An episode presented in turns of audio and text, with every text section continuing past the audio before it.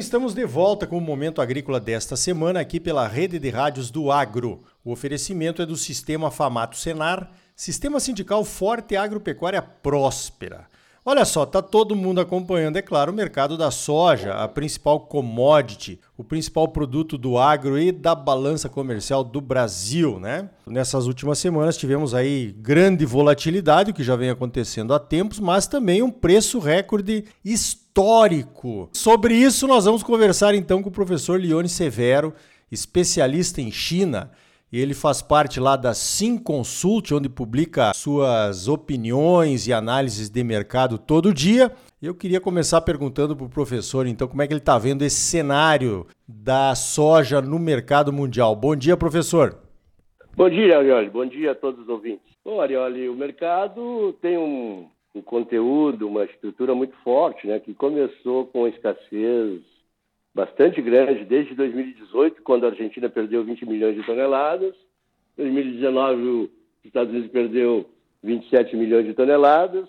E esse ano perdemos 40 milhões de toneladas da safra sul-americana. Isso, naturalmente, que deixou um vazio, um buraco muito forte do lado da oferta. É, foram 87 milhões de toneladas de soja perdidas nos últimos quatro anos.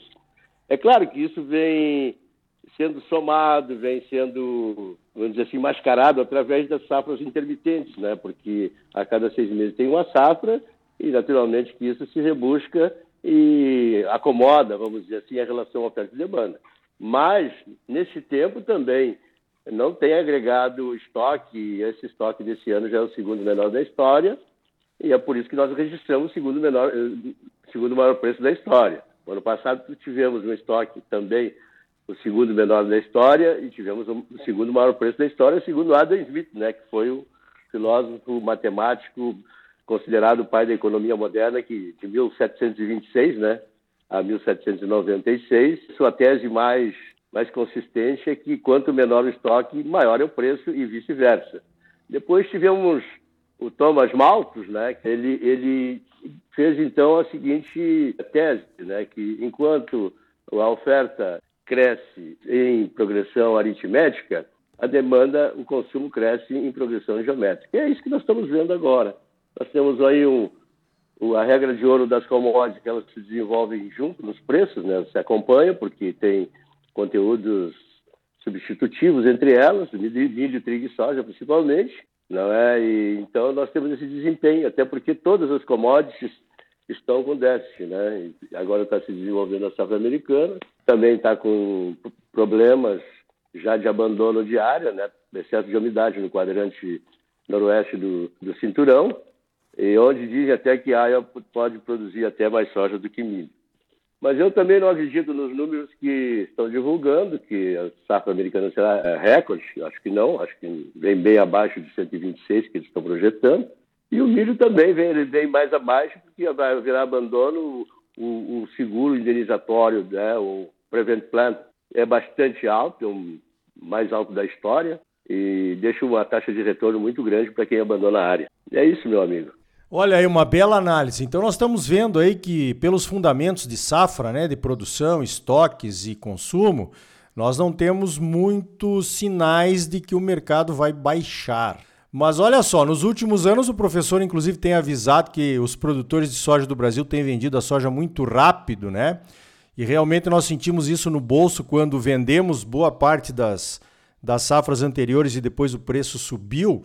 Mas eu tenho a impressão que agora o cenário é outro, professor. Será que vai continuar subindo assim? Tem limite para esse preço da soja e também o preço do milho? Como é que você vê esse cenário de venda antecipada ou de, ou de espera para vender depois que o produto estiver no silo, no armazém? Como é que você está vendo isso? Bom, Ariel, na verdade existe uma relação complementar entre produtor e consumidor, né? Nós não podemos esquecer que são complementares e são independentes. Então eu vejo assim o seguinte, que o preço já alcançou um número bastante alto. E aí tem que ser negociado de acordo com a taxa de custo-benefício, a taxa de retorno, né? Nós não podemos é negar o produto para o consumo, né? Porque o consumo ele é diário e intransferível. E se você começa a segurar muito o produto, na verdade ele você perde uma, um tempo de parcela do consumo que não mais voltará, né? Porque você não vai comer o dobro amanhã o que deixou de comer hoje, né? De consumir hoje. Então eu tenho dito isso sempre, né? Que a gente tem que manter essa relação porque não adianta. Se o preço for muito mais alto e tem potencial para isso, é, o consumo vai ser reduzido. E a gente pode sofrer as consequências nos anos subsequentes, né? Como aconteceu, por exemplo, no, no fertilizante, né? Os preços estiveram bastante deprimidos de 2015 e 2019, né? Quando a gente optou por vender a soja em reais, então, pela desvalorização do real, não, não a referência da, do produto que é dólar.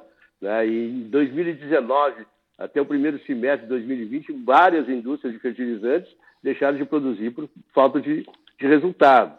E nós estamos pagando o preço hoje, né? porque eh, o, produto é, o produto é o que se expressa pelo preço, e o produto é que remunera toda a cadeia, não é? O fertilizante sempre foi, tem e precisa ser submisso ao preço da soja. A soja é o único que tem receita em toda a cadeia, então é ela que dita todos os, os valores do restante e é o resultado da cadeia de suprimento, desde, desde a produção até o, a porta do consumo. Né? Então a gente tem que pensar um pouco sobre isso. Tem potencial sim de fazer o maior preço da história, isso vai provavelmente vai acontecer, mas vai haver o desgaste das outras variáveis, né? Elas começam a se compensar sempre um rally assim, estupendo como acontece agora, nunca durou dois meses no passado. Mas isso nós estamos desde o dia 2 de janeiro. Quer dizer, a gente já está com seis meses de rally, né? E todos os padrões de preços sofrem desgaste no tempo, assim como nós, né? Todo, tudo na, na, na vida sofre desgaste no tempo.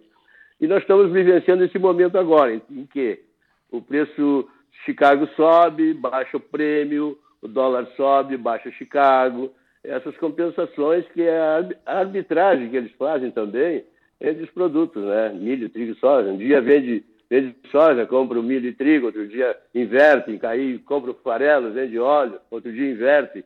E assim o mercado fica estável, né? Ele, na verdade, isso compromete o desempenho natural do preço.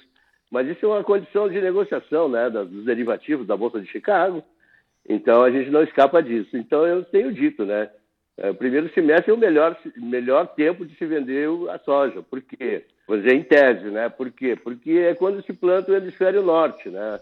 O hemisfério norte produz 2 bilhões e 100 milhões de, de grãos, né? Contra 700 milhões da, do hemisfério sul.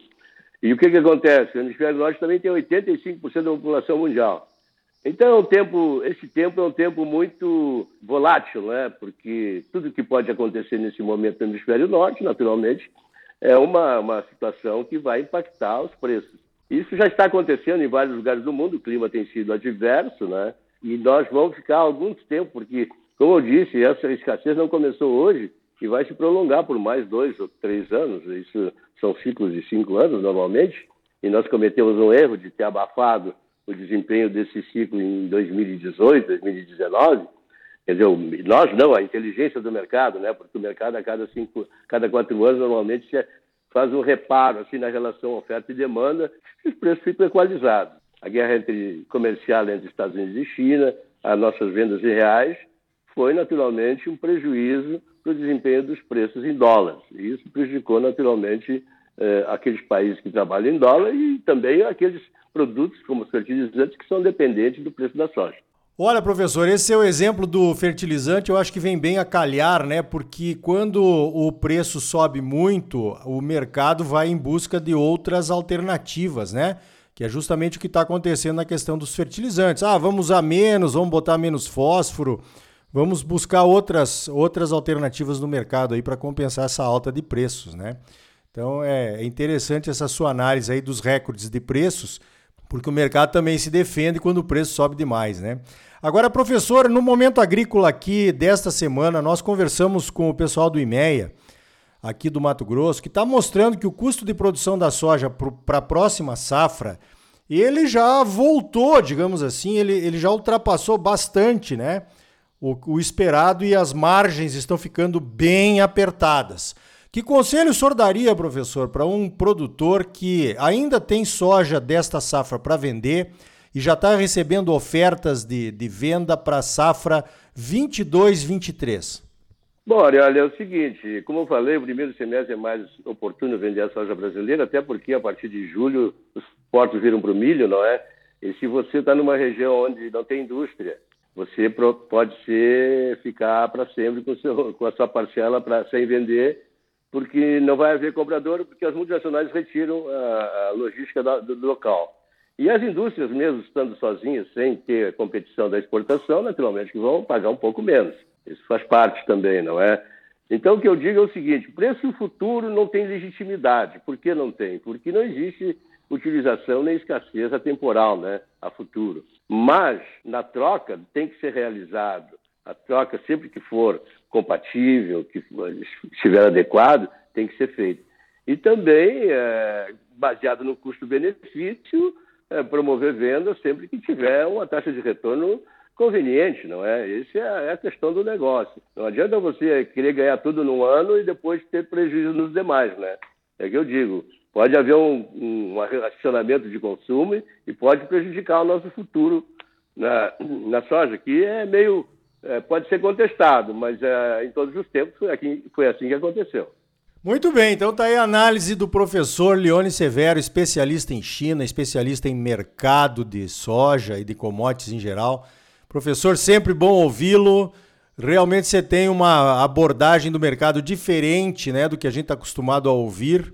E isso é muito interessante porque esclarece os produtores a respeito de como se comportar. Né? Essa, essa questão aí do, da margem, né? custo de produção versus preço, no meu fundamento também é o principal fator decisivo para se vender ou não a produção. Ganhar sempre é bom, deixar de, deixar de ganhar às vezes tem um impacto psicológico, né? Mas ganhar nunca quebrou ninguém. Professor Leone Severo, parabéns pelo trabalho e obrigado pela tua participação aqui no Momento Agrícola. Obrigado pela oportunidade, um grande abraço a todos, boa sorte e sucesso nos negócios. Então tá aí. Considerações interessantíssimas do professor Leone Severo da Sim Consult. Avalie o cenário, avalie o seu custo de produção e tome a sua decisão. Você sempre muito bem informado, ligado aqui no Momento Agrícola. Sistema Sindical Forte e Agropecuária Próspera, Sistema Famato Senar. Trabalhando para aprimorar conhecimentos, melhorar vidas, garantir uma produção agropecuária mais sustentável e lucrativa para os produtores associados e um Brasil melhor para todos nós. E não esqueça, o Famato Embrapa Show vai acontecer nas próximas quarta, quinta e sexta-feiras, dias 22, 23 e 24 de junho, no Senai Rural em Cuiabá.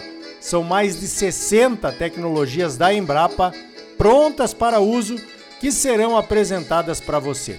Faça logo a sua inscrição, pois as vagas são limitadas e estão acabando. Esperamos você lá. Por hoje vamos ficando por aqui. Então até a semana que vem com mais um Momento Agrícola Mato Grosso para você. Até lá!